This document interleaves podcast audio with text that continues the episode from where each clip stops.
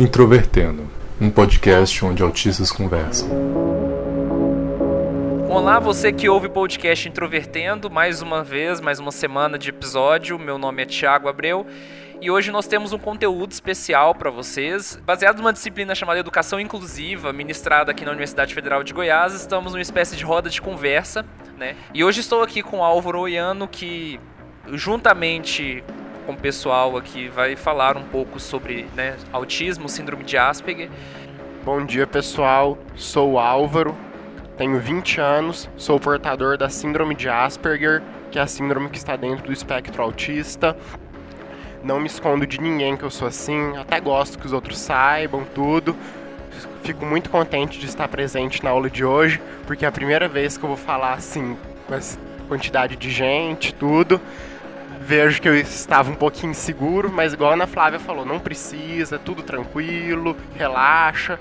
E eu estou bem melhor do que eu imaginei. E a gente está aqui também com, a, com a, a, dona Rosalina, que é mãe do Álvaro, e que ela também faz um trabalho muito legal com voluntários da turminha, né? Então ela também vai estar falando um pouco dessa experiência, né? De ser família de uma pessoa que tem é, o autismo, né? E também não poderia deixar de falar que entre nós está a professora Ana Flávia, que é da Faculdade de Educação da Universidade Federal de Goiás, que ministra a disciplina de Educação Inclusiva. E com vocês, mais um episódio do Introvertendo. Meu autismo foi descoberto pelo comportamento diferente que eu tinha, mas a gente não sabia bem o que era. Minha mãe estava tentando descobrir, porque eu era muito pequeno, tinha alguns meses, ela percebia que eu chorava muito, chorava demais, mas para certas coisas eu era até muito ativo, ela até pensava o que, que ele tem, tudo. Essa diferença que nós estamos comentando, ela apareceu muito cedo porque eu tenho um filho maior que ele, mais velho um pouco que ele. Nada do que eu passei com o outro ou acontecia com o Álvaro.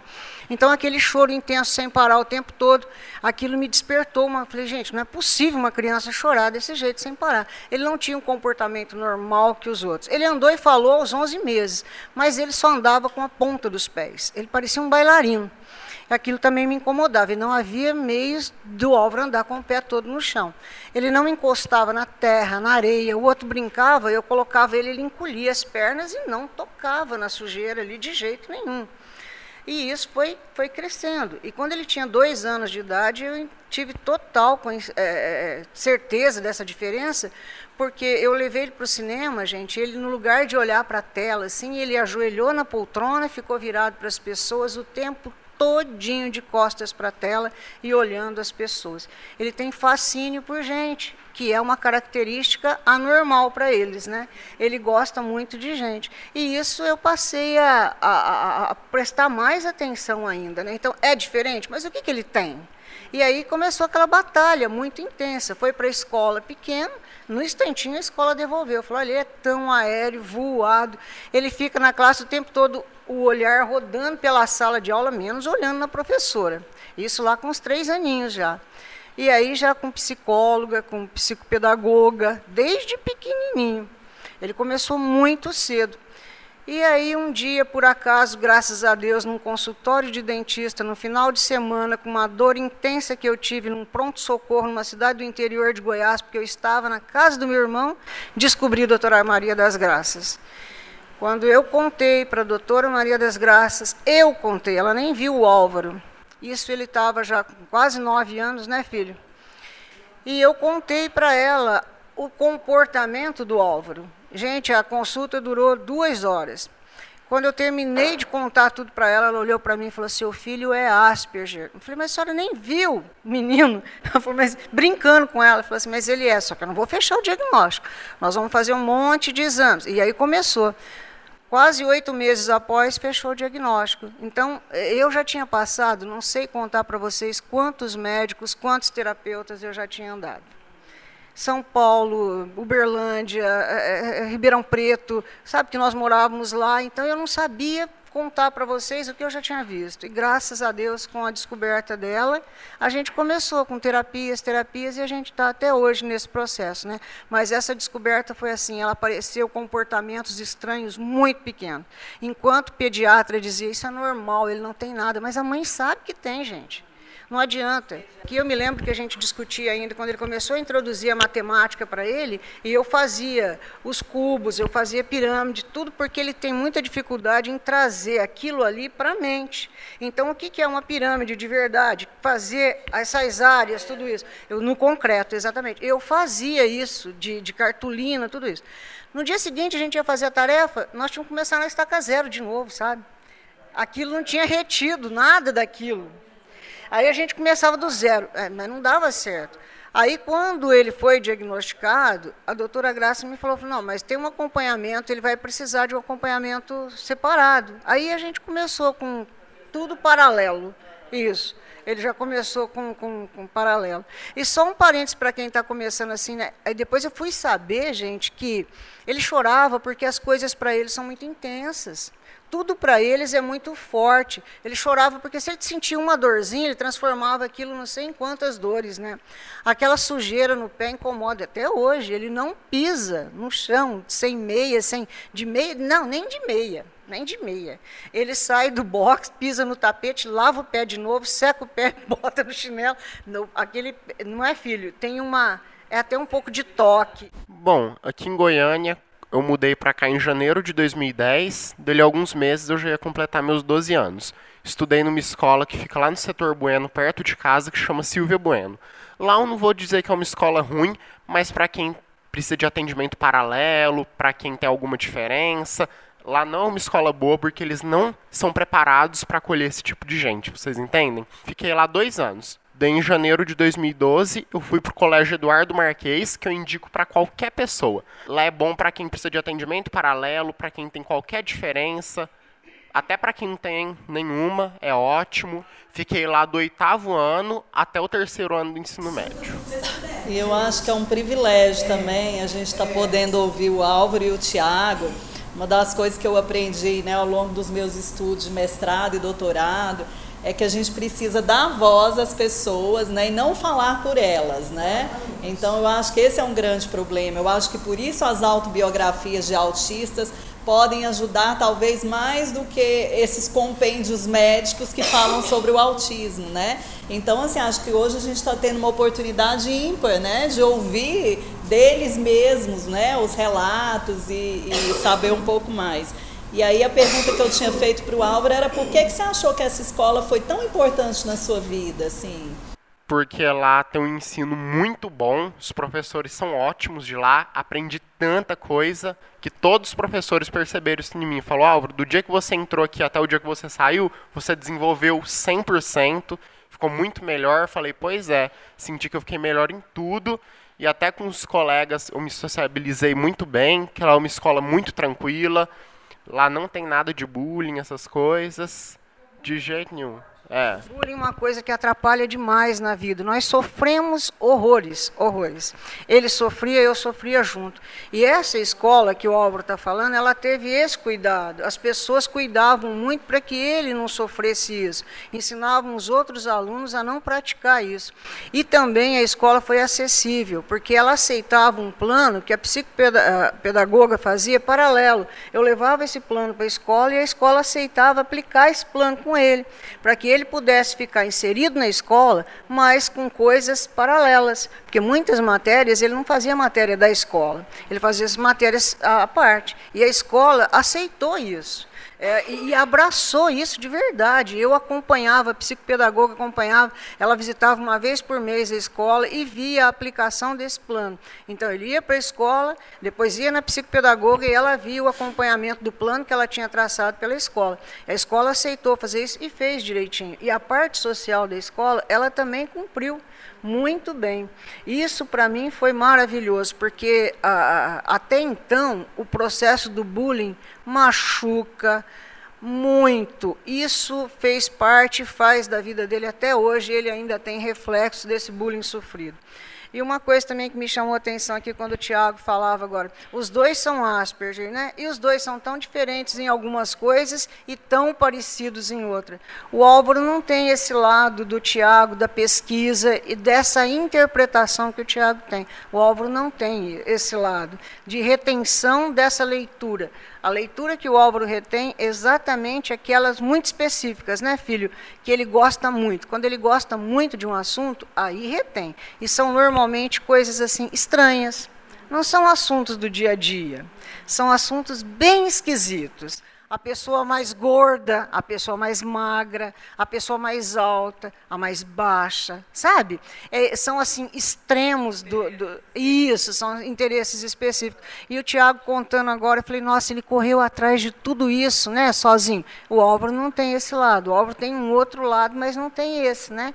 Eles são a mesma síndrome e coisas totalmente diferentes, né? E é interessante porque o Tiago também tem uns interesses específicos dele, né, Tiago?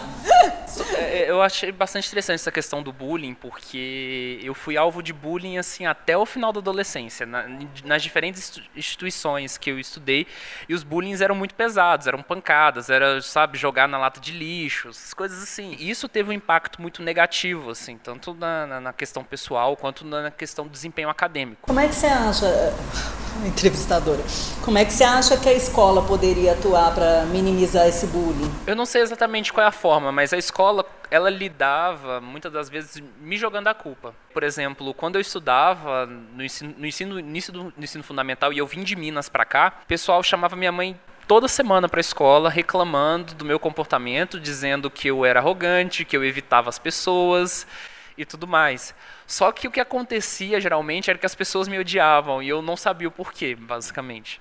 Então era uma misantropia, digamos assim, meio que mútua, né? Não sei explicar assim muito detalhadamente. Você, você quer falar sobre algum episódio de bullying que você viveu, que foi marcante para você? Bom, nessa escola aí que eu tinha estudado, Silvio Bueno, por exemplo, os meninos costumavam fazer muita chacota comigo, costumavam irritar demais, sabe? Fazer brincadeira muito sem graça.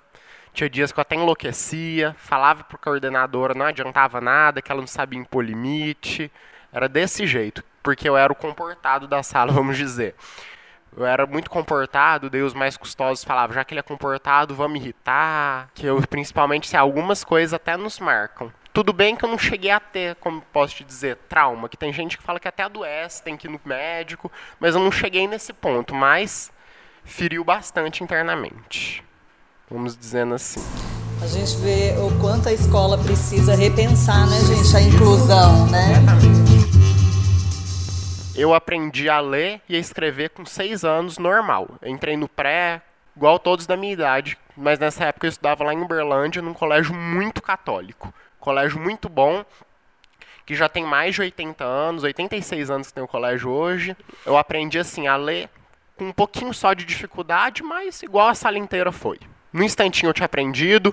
Quando eu entrei pro segundo ano do fundamental, que antigamente era chamado de primeira série, eu lembro que eu fui assim um dos que mais já sabia ler e escrever, fui praticamente o primeiro, vocês entendem?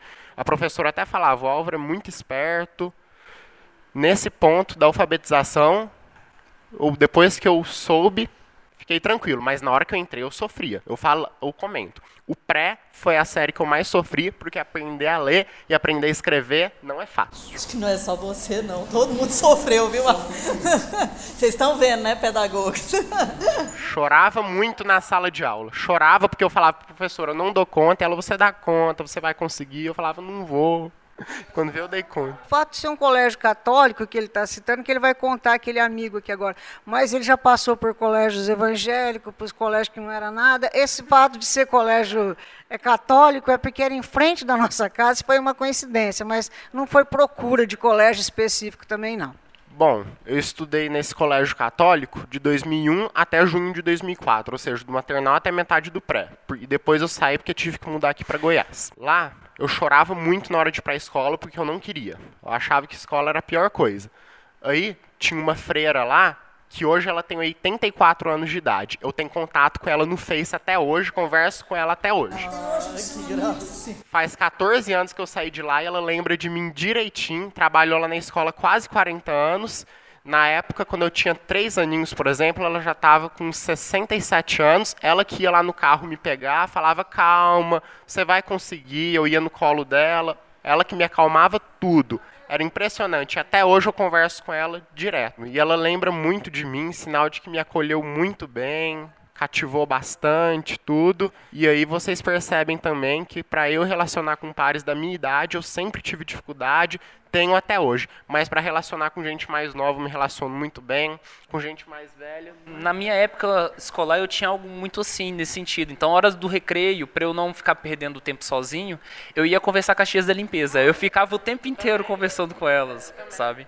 É, sobre esse relacionamento com, com os colegas. Hoje você, você tem amigos da sua idade, Alvo? Eu tenho, converso pelas redes sociais só com eles, mas sair junto, não.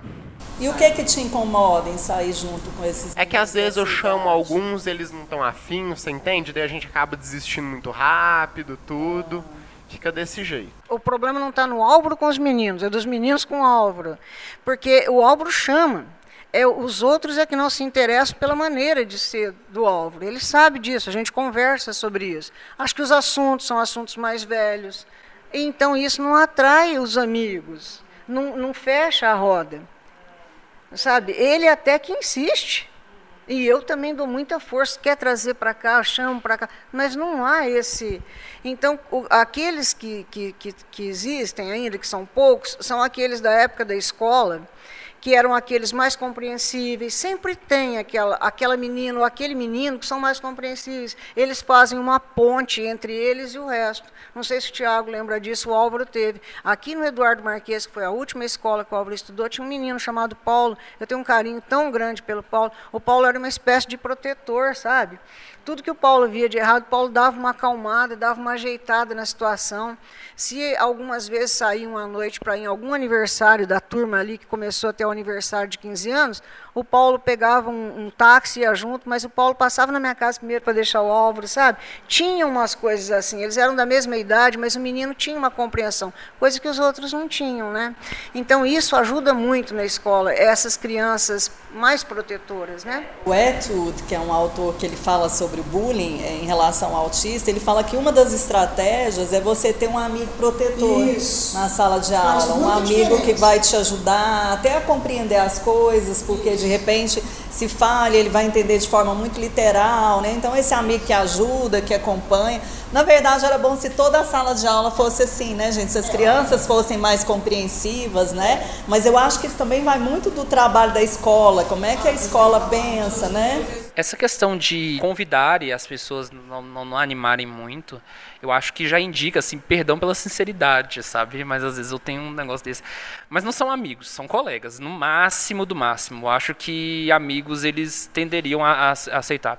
Eu tenho um grupo de amigos, é um grupo muito restrito, são três pessoas, mas assim, a gente sai direto. Inclusive, a gente, a gente tava de madrugada no cinema assistindo filme.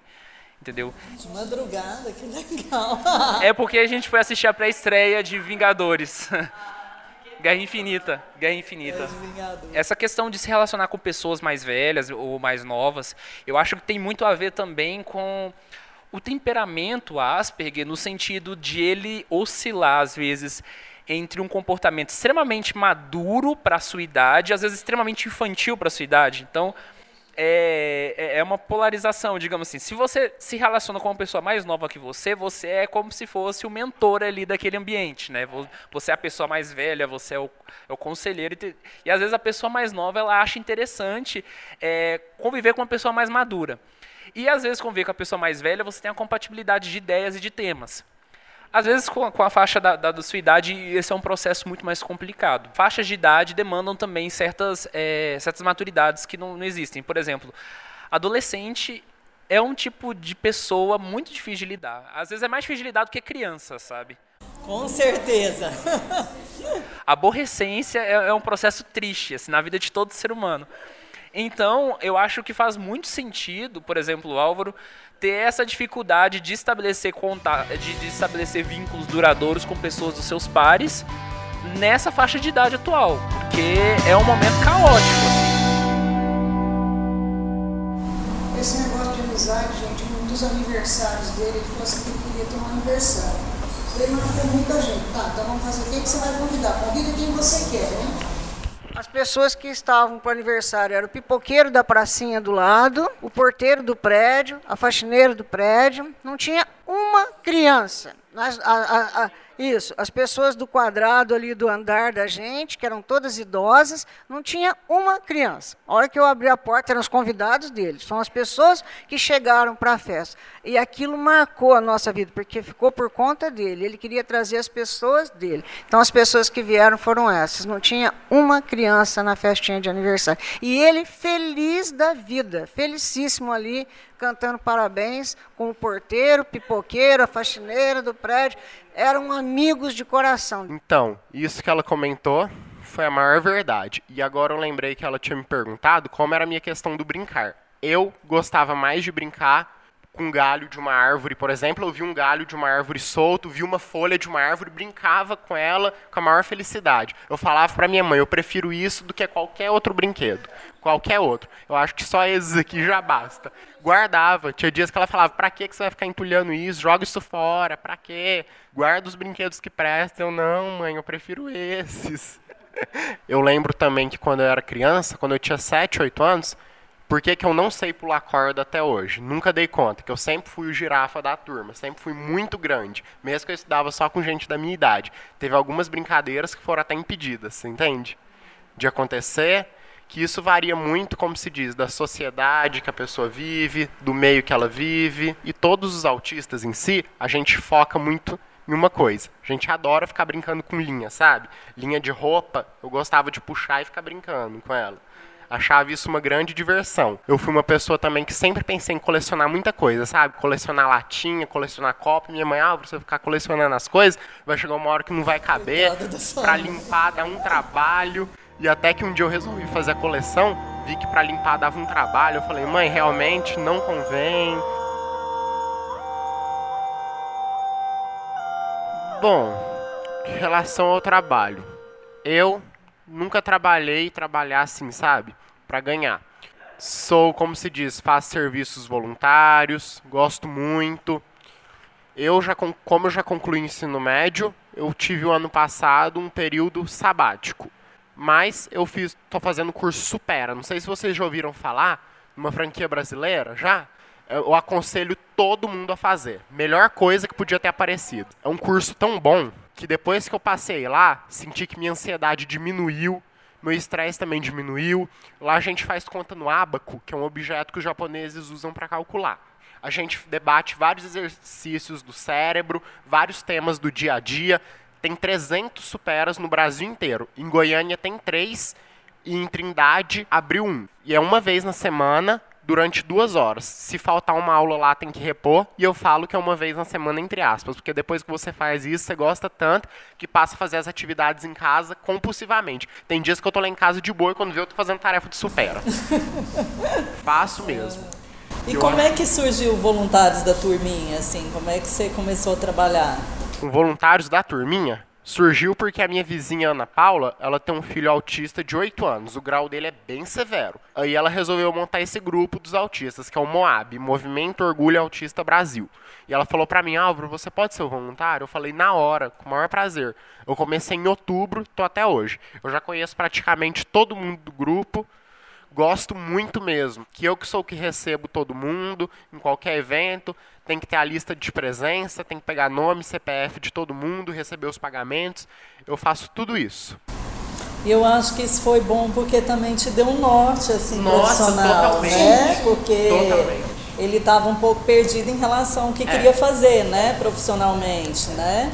E agora que ela comentou de faculdade, esse ano eu ia começar a fazer eventos lá na faculdade Camburi, não sei se vocês conhecem, fica lá embaixo não formou a turma, fiquei super chateado. Até hoje eu fico, na verdade. Que eu tinha ficado todo contente sabendo que eu ia fazer esse curso que eu tanto gosto, ia conhecer gente nova. E quando cheguei lá na hora eu vi isso, ouvi que não formou turma na faculdade. Quem nunca passou por isso tem que ficar muito feliz, que é uma sensação horrível. Uma sensação péssima. Falo isso para vocês e por isso eu estou fazendo curso técnicos no Senac dessa área. E eu disse para o Álvaro que ele podia tentar aqui na Federal o curso de Relações Públicas, né? Que eu acho que trabalha um pouco essas questões. E aqui não tem perigo de não fechar a turma, né, gente? Aqui, com você, aqui, não, aqui você não vai ter essa frustração, né? é, se a interação social é um tema do seu interesse, então entender como é que se estabelece até algum, algumas coisas do, do, do, do, tema da comunicação é interessante. Inclusive minha terapeuta uma vez conversou comigo sobre isso, assim, do porquê que eu escolhi jornalismo, né? E eu não tinha algo muito específico. Que eu ia te fazer, por que é, você escolheu jornalismo? Não está muito específico, assim, mas eu, eu sempre tive muito essa coisa também do não assim, não no sentido assim de, de interesse exatamente na pessoa, mas nesse processo de, do diálogo, né, que, que de certa forma talvez seja exatamente a mesma coisa no, no fim das contas, né. É, inclusive eu conheci o Álvaro num desses eventos, né? Teve audiência pública na Assembleia Legislativa de Goiás, que foi sobre autismo, foi em dezembro. Foi dezembro. E aí eu lembro que, que, que eu estava lá, eu fui chamado pelo núcleo de acessibilidade para falar da minha para falar da minha experiência lá.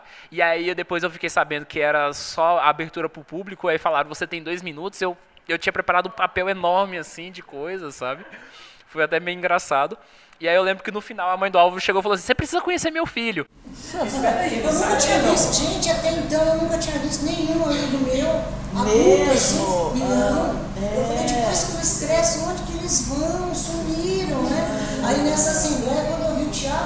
Nossa, mas eu caí em cima assim com ele. Ah. Meu Deus, eu tenho que apresentar meu filho para você, porque você é o único adulto que eu conheci na vida. Ah, eu que ótimo, né?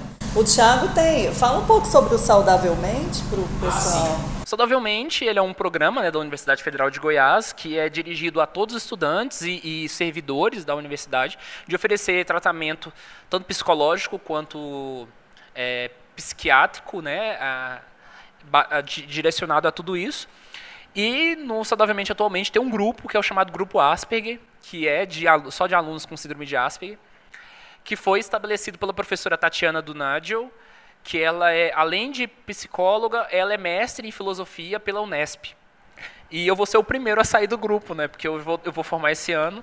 É, mas eu quero passar o bastão para a galera que foi entrando, porque eu acho que o grupo tem que se manter e continuar. E... e assim, como precisa desses grupos de apoio psicológico, né? A gente teve um aluno aqui na semana passada da pedagogia que suicidou, né? Então, assim, vocês estão sabendo, gente, né? Então, assim, é, esse suporte é necessário para esses meninos, esses alunos que são público-alvo da educação especial, como os autistas, as pessoas com deficiência, né? O, o, apoio psicológico ele é mais que necessário. Hoje eu estava conversando com uma aluna aqui, ela é cega, ela disse, professora, eu estou para enlouquecer. Porque assim, a demanda é muito grande, né? A gente está começando ainda a caminhar, dar os primeiros passos no processo de inclusão. Então, assim, é um sofrimento muito grande para eles, porque do dia para a noite eles têm que né, lidar com uma série de, de coisas, uma série de demandas, né? Então, assim, como esse atendimento psicológico ele é importante também, né? E, e assim, porque eu estava conversando com a Cimei ali, a gente pensando, né? Por que, que também a universidade às vezes tem sido um ambiente tão adoecedor para os alunos, né? O, que que a gente precisa repensar como professor também, né? O que que está levando a esse adoecimento, né? É, pode ser, isso pode ter sido criado aqui, já vem de, de, né, de uma vida pregressa, mas é algo para a gente pensar. A gente fala sobre o adoecimento do professor e não fala sobre o adoecimento do aluno, né? Então acho que talvez essa. Olha, está todo mundo balançando a cara. Estou doente, professora, não aguento mais tanto trabalho. Uma das teses, uma, um dos argumentos da Tatiana com relação a, a, a, pelo menos o caso do Asperger no, no ambiente acadêmico, o maior entrave que ela enxerga é a questão de trabalho em grupo. Ela fala assim, imagine, principalmente na minha área da comunicação, tudo é em grupo. Eu, assim, eu já acostumei, mas é, é, um modelo que às vezes não funciona. Assim, e às vezes os professores são muito restritivos, eles não permitem outra forma né, de trabalho. Então já teve caso dela correr atrás e conversar com o coordenador de curso para fazer aquela espécie de mediação e prover uma solução. E às vezes as aulas são extremamente desinteressantes. Então, às vezes, por exemplo, tem algumas pessoas lá do, do, do, grupo que eles relatam diretamente, sim, constantemente, que às vezes eles têm que ficar na sala só para poder assinar a lista de chamada. Porque muitas vezes eles já estudaram aquilo dentro de casa, às vezes a aula é simplesmente burocrática e tem que ficar lá para não reprovar na disciplina. E às vezes mesmo assim reprova porque você vai aguentando a carga, né, durante semana. Álvaro, você pensa em ir para a universidade? Assim, você tem esse desejo de estar na universidade? Você ainda se sente um pouco perdido? Bom, de universidade em si, faculdade, tenho muita vontade, você entende? Morro de vontade, que eu vejo que hoje em dia, se não tiver um curso, uma faculdade, não adianta. Igual o meu vizinho comentou comigo, ele trabalha no Senai. Ele chegou para mim e falou: hoje em dia, o ensino médio é como se fosse fundamental de antigamente. O curso técnico é como se fosse ensino médio. A faculdade continua sendo a faculdade. E é mesmo. Se, você chegar, se uma pessoa chegar para você, uma pessoa atual, falar: eu tenho só o ensino médio ela não vai conseguir um bom emprego, nada disso. Mas se fosse antigamente falasse isso, tem só ensino médio, tudo bem. Isso é mais tranquilo. que a gente vê, igual eu digo sempre, o estudo é a instrução da vida. Sem o estudo a gente não consegue ter uma vida boa. Qual que é a importância, assim, né? A gente vê sua mãe assim tão ativa. Qual que é a importância da sua família nesse, na sua vida, nesse processo, assim, de da sua própria inclusão social? Bom, é o apoio, sabe? Que igual minha mãe comenta, ela é a que mais apoia tudo. Ela acha que eu sempre devo fazer esses cursos, não só para aprender, e sim para fazer novas amizades, tudo isso.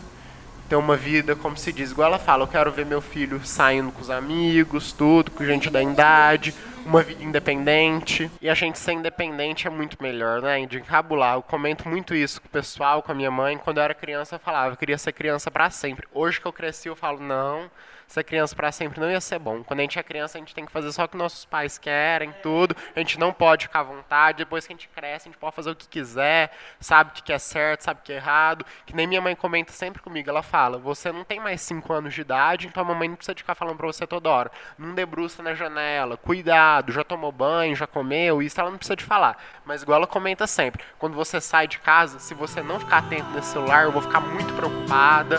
Ela fala desse jeito: filho é pra sempre. Tá, é, no primeiro momento foi ignorância mesmo, eu não sabia nem o que era. Quando a doutora Graça me falou, eu não tinha noção. Precisei pedir para que ela explicasse o que, que era, porque eu não sabia. Sabia que ele era, tinha essas diferenças, mas falei, o que, que é isso para a gente poder correr atrás? Não era para pegar um diagnóstico só, né?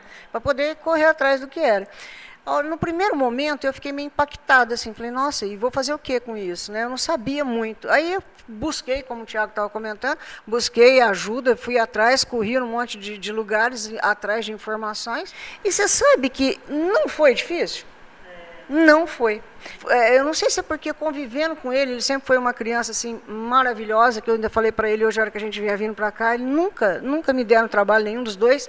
Então foi uma vida assim, buscando soluções, buscando encontros para isso, porque ele era muito calado, ele era muito quieto. Se deixasse, ele sentava em cima da mesa, que era o lugar preferido, mas bem no centro da mesa, e ficava ali o tempo todo naquele movimento, que até hoje ele tem ainda esse movimento. Eu preciso dar um toque de vez em quando, falei, ah, você está fazendo isso, para sabe, coisas assim. Então, ele, ele, foi uma criança maravilhosa. Então, a gente correu atrás e, e, e, foi vendo esse processo dele, esse progresso, porque ele progrediu muito. Então, isso daí foi me deixando tão feliz que nunca foi problema na nossa vida, nenhum de nós, de nós três ali dessa convivência, mas porque o pai dele achava que o problema era meu, não era dele. Ele não tem problema nenhum, é você que enxerga. Eu falei, mas sou eu que convivo, eu vejo. Eu vejo que tem. Então, o pai demorou muitos anos. Ah, nós nos separamos, o Álvaro tinha quatro anos, então hoje, hoje ele admite, hoje ele fala assim, não, hoje eu vejo. Fala, ah, hoje você vê depois de um processo todo, né? Mas até então não tinha.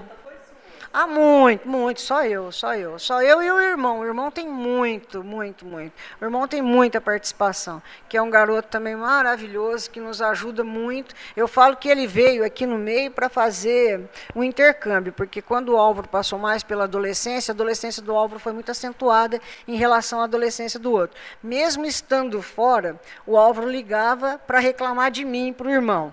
Aí o irmão ligava para mim. Aí eu ficava no meio, sabe? Aí o Álvaro falava, falava, sua mãe me falou isso hoje, sabe? Aí o Ataúfo vinha no telefone, mãe, o Álvaro está preocupado, tá bravo com você por isso, por isso. Aí o Ataúfo, o Ataúfo fazia o meio de campo. Mesmo estando longe, ele nos ajudou muito, né, filho? É uma pessoa maravilhosa. Então, os dois são muito bons. Não foi problema nunca, sabe? Com sinceridade, não foi. Lá nesse desabafo que você... Fala um pouco desse projeto ah, das meninas. O projeto que a gente faz no grupo dos autistas, que nós estávamos comentando, que é um grupo com pessoas mais acentuadas. Então, tem mães que recebem o diagnóstico no primeiro momento, não sabe o que fazer com aquela situação. realmente, eles, no caso aqui, a coisa é muito fraca, né, gente? Muito leve. Mas tem pessoas muito acentuadas, as mães se desesperam. Então, nós temos um grupo de mães que a gente fala que é o desabafo. Um, domi um domingo, um sábado por mês, a gente se encontra na minha casa, onde cada uma delas leva aquilo que tem de dificuldade e aquilo que tem também de vitória.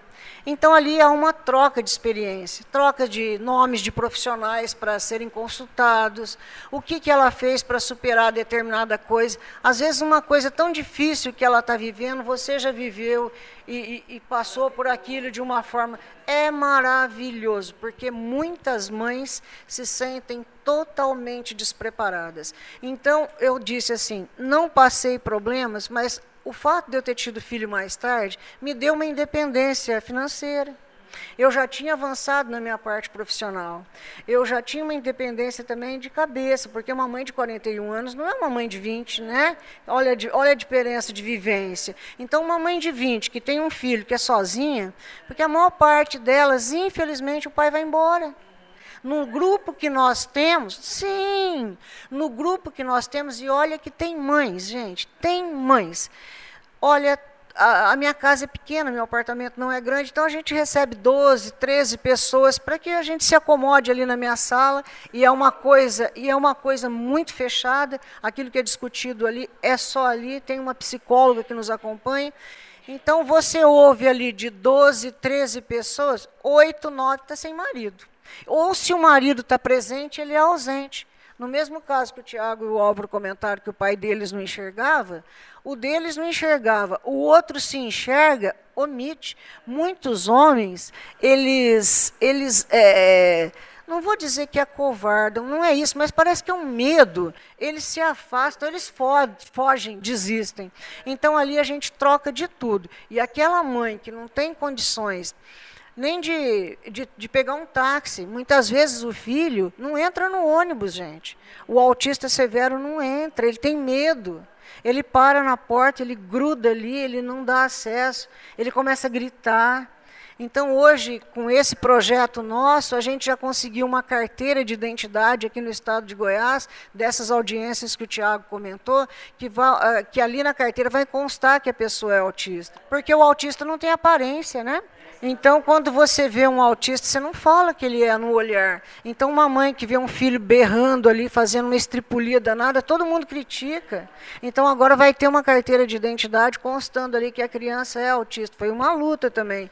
E a gente está pedindo. Isso agora... é uma luta social, né? Uma luta social. É, a gente, esse encontro na Assembleia, um dos objetivos foi esse, Sim. né? Lutar para que as pessoas com autismo também, porque você leva um autista, por exemplo, é, ele vai ter que ficar numa fila por longas, né, por um longo tempo, ele não vai ele conseguir, não né? Só que para as pessoas que olham, acham que não tem nada, não tem nada, né? Então, assim, como eu morava num prédio em Recife, eu achei muito interessante, tinha um casal de pesquisador que veio da, dos Estados Unidos para Recife para estudar, e o menininho deles era autista, e ele usava uma um crachá, né, escrito eu sou autista, tenha paciência comigo. E eu achei aquilo tão assim interessante ao mesmo tempo, assim, eu fiquei pensando assim, nossa, mas é tão, né? É, mais preciso. É, mas eu penso que talvez na situação dele, que era um autista mais grave, Isso. talvez a mãe chegou a esse ponto Isso. de colocar, né? É verdade. Que eu fiquei pensando justamente na questão do, do estigma, né? Assim, ali tão né, aparente, né? Mas você é. sabe que, que é necessário. Agora, essa última uh, luta na, na Assembleia foi pedindo isso, um tipo de transporte para a mãe que não consegue, ela precisa levar o filho numa terapia daqui, dali, de lá, e como que ela faz? Então a gente estava pedindo esse tipo de coisa, que, que, que a, o poder público disponibilizasse um transporte que passasse nessas casas, nessas mães. Gente, tem muitas. Eu fiz o curso de teatro de novembro de 2011 até abril de 2012. Ao todo, foram 48 horas de curso. Foi um curso muito bom, me ajudou demais conhecer atores famosos lá, professores muito bons que foram do Rio de Janeiro, esses professores que vieram para cá desse curso. Minha mãe tinha falado para mim: "Você vai fazer esse curso não é para você ser um ator, é para você saber falar em público, para você aprender a perder sua timidez, para você saber sociabilizar bem". Juro para vocês que esse curso me ajudou tanto, mas tanto, que hoje eu não sou retraído, não sou nada disso. Se eu não tivesse feito esse curso, eu não ia estar aqui. Minha timidez, esse curso ajudou a perder minha timidez em 90%. Foi tão ótimo para mim que muitos que fizeram, até hoje eu tenho contato com meus colegas, com os professores pelas redes sociais. A gente nos fala muito e todo mundo diz a mesma coisa, fala, esse curso ajudou a gente 100% praticamente. Dificuldade em coordenação motora eu tive, mas não tão acentuada. Não era tão forte. Eu conseguia fazer os movimentos que o professor mandava, que capoeira eu senti que foi, por um lado, foi melhor, que era coordenava bem tudo, que era na escola lá em Goiatuba que eu fazia. Gostava, achava interessante. Inclusive, o negócio que você me perguntou da dificuldade. Eu nunca vi o professor chegar para mim e falar, Álvaro, você está fazendo errado demais, tudo. Não. Sinal de que a coordenação motora minha foi sempre boa, controlada. Não tem. Mais era ansiedade mesmo. Era essas coisas. Hoje você ainda faz alguma terapia, não? Terapia em si, hoje não. Diferentemente do Álvaro, minha coordenação motora é um desastre. Inclusive, eu, eu, eu vivo levando tombos assim nas calçadas direto. Esses dias eu estava numa avenida perto de casa, andando assim com meu chinelo, e aí de repente eu meti o meu dedão assim no, na, na, calçada, eu faço isso direto, assim, meu pé às vezes fica diretamente machucado. Inclusive todo tênis que eu uso, sempre o pé direito desgasta mais do que o esquerdo. E eu faço natação e às vezes é um pouco complicado pegar os exercícios. Inclusive, eu sou meio que alvo de piadas, assim, de outro asp lá do grupo, que é o Marcos da Física Médica. Quando às vezes ele chegou para mim e falou assim que a minha coordenação motora era tão ruim que eu precisava fazer fisioterapia, sabe? para reabilitar. É, essa, essa questão da hipersensibilidade ou hipossensibilidade, vocês têm alguma coisa que atrapalha, que incomoda? Ter tem, viu? Somos muito sensíveis com algumas coisas, sabe? Como sons, essas coisas, a gente é muito sensíveis. Cheiro, essas coisas. Numa Som. sala de aula te incomoda, por exemplo, ar-condicionado, número de alunos? Não. não. Essas coisas não me incomodam, não. Eu não me importo. Uhum. Em relação a som, é impressionante como que muitos aguentam, muitos não. É impressionante. O que me incomodava muito em sala de aula na hora que estava fazendo prova é às vezes aluno ficar conversando coisas, sabe? Perguntando coisas e depois de repente surgir assunto dali, eles não tinham desconfiômetro, sabe? Ficava conversando. É.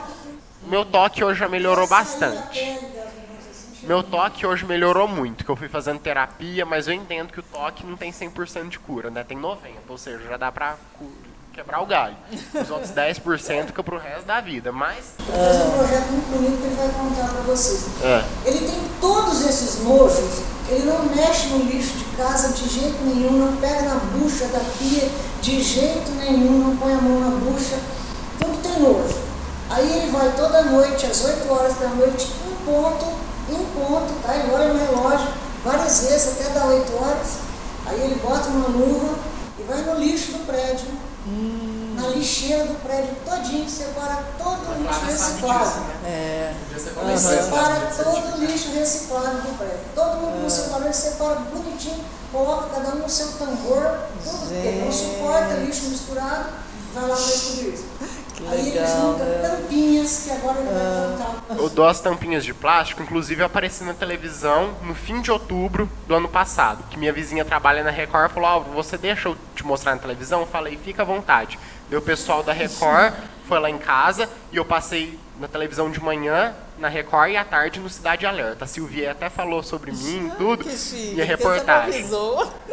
Pena que nessa época muita gente dá só digitar lá no Google, jovem dá exemplo de solidariedade. O primeiro ah, vídeo meu. Ah, Aí eu apareci porque eu dou tampinha de plástico para dar pro Rotary que eles trocam por cadeira de rodas. Vale qualquer tampa de plástico que vocês pensarem. Que é como se fossem objetos recicláveis de plástico, só que só as tampinhas. Eu, é muito, eu faço isso com tanta diversão, com tanto prazer, que eu falo que eu nunca mais vou parar. Tem gente que me vê aí na rua e fala, ó, oh, te vi na televisão, parabéns. Quando eu ouço isso, é uma emoção do cão. Até, até, hoje tem dias que eu choro de emoção por causa disso. A minha prima, que mora no interior de Goiás, em Goiatuba, ela começou a juntar, porque o pessoal lá juntou para mandar aqui para Goiânia. Daí ela perguntou para mim, falou, você pode me ajudar? Eu falei, na hora. Eu resolvi ajudar, mandava lá pra ela, e quando a gente viu o senhorzinho que fica lá no Vaca Brava, ele é o presidente do Rotary. Ele fica lá em todos os lixos catando as tampinhas. Nossa. Todo santo dia ele faz isso, fica lá catando. Daí minha mãe falou: Você junta também? Ele, eu sou o presidente do Rotary. minha mãe, bom saber, então a gente vai trazer aqui pro senhor. Daí eu já fiz muita amizade com ele, já até ganhei o certificado por causa que eu sou o que mais junta tudo. Ele ganhou um jantar no rosto. Já até ganhei jantar, tudo. Arrecadador de Goiânia. Maior Mesmo? arrecadador de Goiânia, O tudo. Álvaro é um exemplo. Mas assim, que legal, porque eu acho que isso também vem um pouco dos interesses específicos e desse hiperfoco, né? E Álvaro, eu acho que o encontro com a Ana Paula também, assim, que, que encontro feliz, né? Ana Flávia, É. melhor encontro, melhor coisa que podia ter parecido pra mim. Adoro isso, E como tudo. é que ela descobriu que você era. Que eu falei pra ela que um dia ela pôs no elevador lá do prédio, falou que o filho dela era autista, tudo, um grau bem severo. Eu já conhecia ela há um tempo, eu não sabia que o menininho dela era autista porque eu tinha visto ele só quando ele era pequenininho, daí não sabia, ele ainda nem tinha o diagnóstico. Depois que foi ter, daí eu falei pra ela que eu sou Asperger, que ela conhece muito bem sobre isso, e logo depois ela chamou pra ser o voluntário. Nossa, e aí uma ela feliz falou, coincidência, É. né? Por, desse jeito, falo para as mães que eu sou Asperger, elas ficam tão contentes, tudo. Falo que hoje eu gosto muito de conversar, elas ficam bem felizes de saber disso. Falo, tomara que meu filho siga seu exemplo. É, eu acho que para as isso. mães, né, assim, verem né, Ah, rapazes mamãe, assim, isso é um criança grande estímulo, né? É, né? é, isso é um estímulo muito grande. É, lógico. A Ana Paula, é, é, quem não conhece, né, a Ana Paula, assim, ela é uma ativista mesmo, né? Ela tem um filho com autismo e hoje eu acho que é uma das pessoas que mais Com tem certeza. feito Batalha. coisas em prol da, da, da causa, né, do autismo. E ela assim. faz Eu vários não sei como é que ela dá encontros. conta de fazer tanta É. coisa, né? E ela faz Mas muitos ela- outros encontros, por exemplo, que ela já cedeu pra gente que é voluntário, o curso de constelação familiar, não sei se vocês já ouviram falar, um curso maravilhoso, descobre todas as nossas personalidades, como eram nossos ancestrais. É um curso que eu tô fazendo também que eu tô adorando, com uma professora que ela é profissional nisso, e ela cede outras coisas, que vem pedagogos, psicólogos, para explicar como que é explicar tal coisa para um autista, como que tem que fazer. Acho que a gente pode fechar, né? Eu queria, assim, agradecer demais, viu, Álvaro? Você, o Tiago, a sua mãe. Porque eu penso assim, as meninas aqui, a maioria são, né, serão professoras, né? Algumas psicólogas, e eu, eu é, parte dessa disciplina foi destinada à questão do autismo, porque acho que hoje é sim uma grande dificuldade, porque os professores nem imaginam, né, o que é, como é que se trabalha, o que fazer, né? E eu penso que começa aqui da formação, né? Essa mudança de concepção, né? Para que esses meninos depois não sofram tanto na escola também. E assim, eu fiquei super feliz quando vi o Thiago entrando aqui para ser meu aluno, que eu disse, poxa, a gente vai poder aprender mais, né? Então, assim, acho que foi muito proveitoso, viu, Álvaro? E assim, eu quero dizer que eu te admiro muito, assim, esse trabalho voluntário que você faz, né? E a gente vê que você tem essa disponibilidade em fazer, né? E isso é muito bom. E eu acho que as pessoas conhecerem um pouco assim das pessoas autistas, né? Porque às vezes a gente cria tantos mitos também, né, na nossa cabeça a respeito disso, né? Então assim, eu queria agradecer muito a disponibilidade de vocês três, né? Se você quiser deixar alguma, né, alguma mensagem, alguma coisa para esses futuros professores, futuros psicólogos. Gostei muito né? de ver, só que eu só achei essa turma aqui calada, né? Achei muito calada. Foi muito bom ter dado essa palestra aqui, eu gostei muito. É, até chamo isso aqui de palestra, que eu senti como se eu fosse um palestrante. Quero agradecer imensamente vocês por toda a atenção, por todo o foco, carinho, tudo isso. Foi um prazer estar aqui com vocês e conhecer vocês também.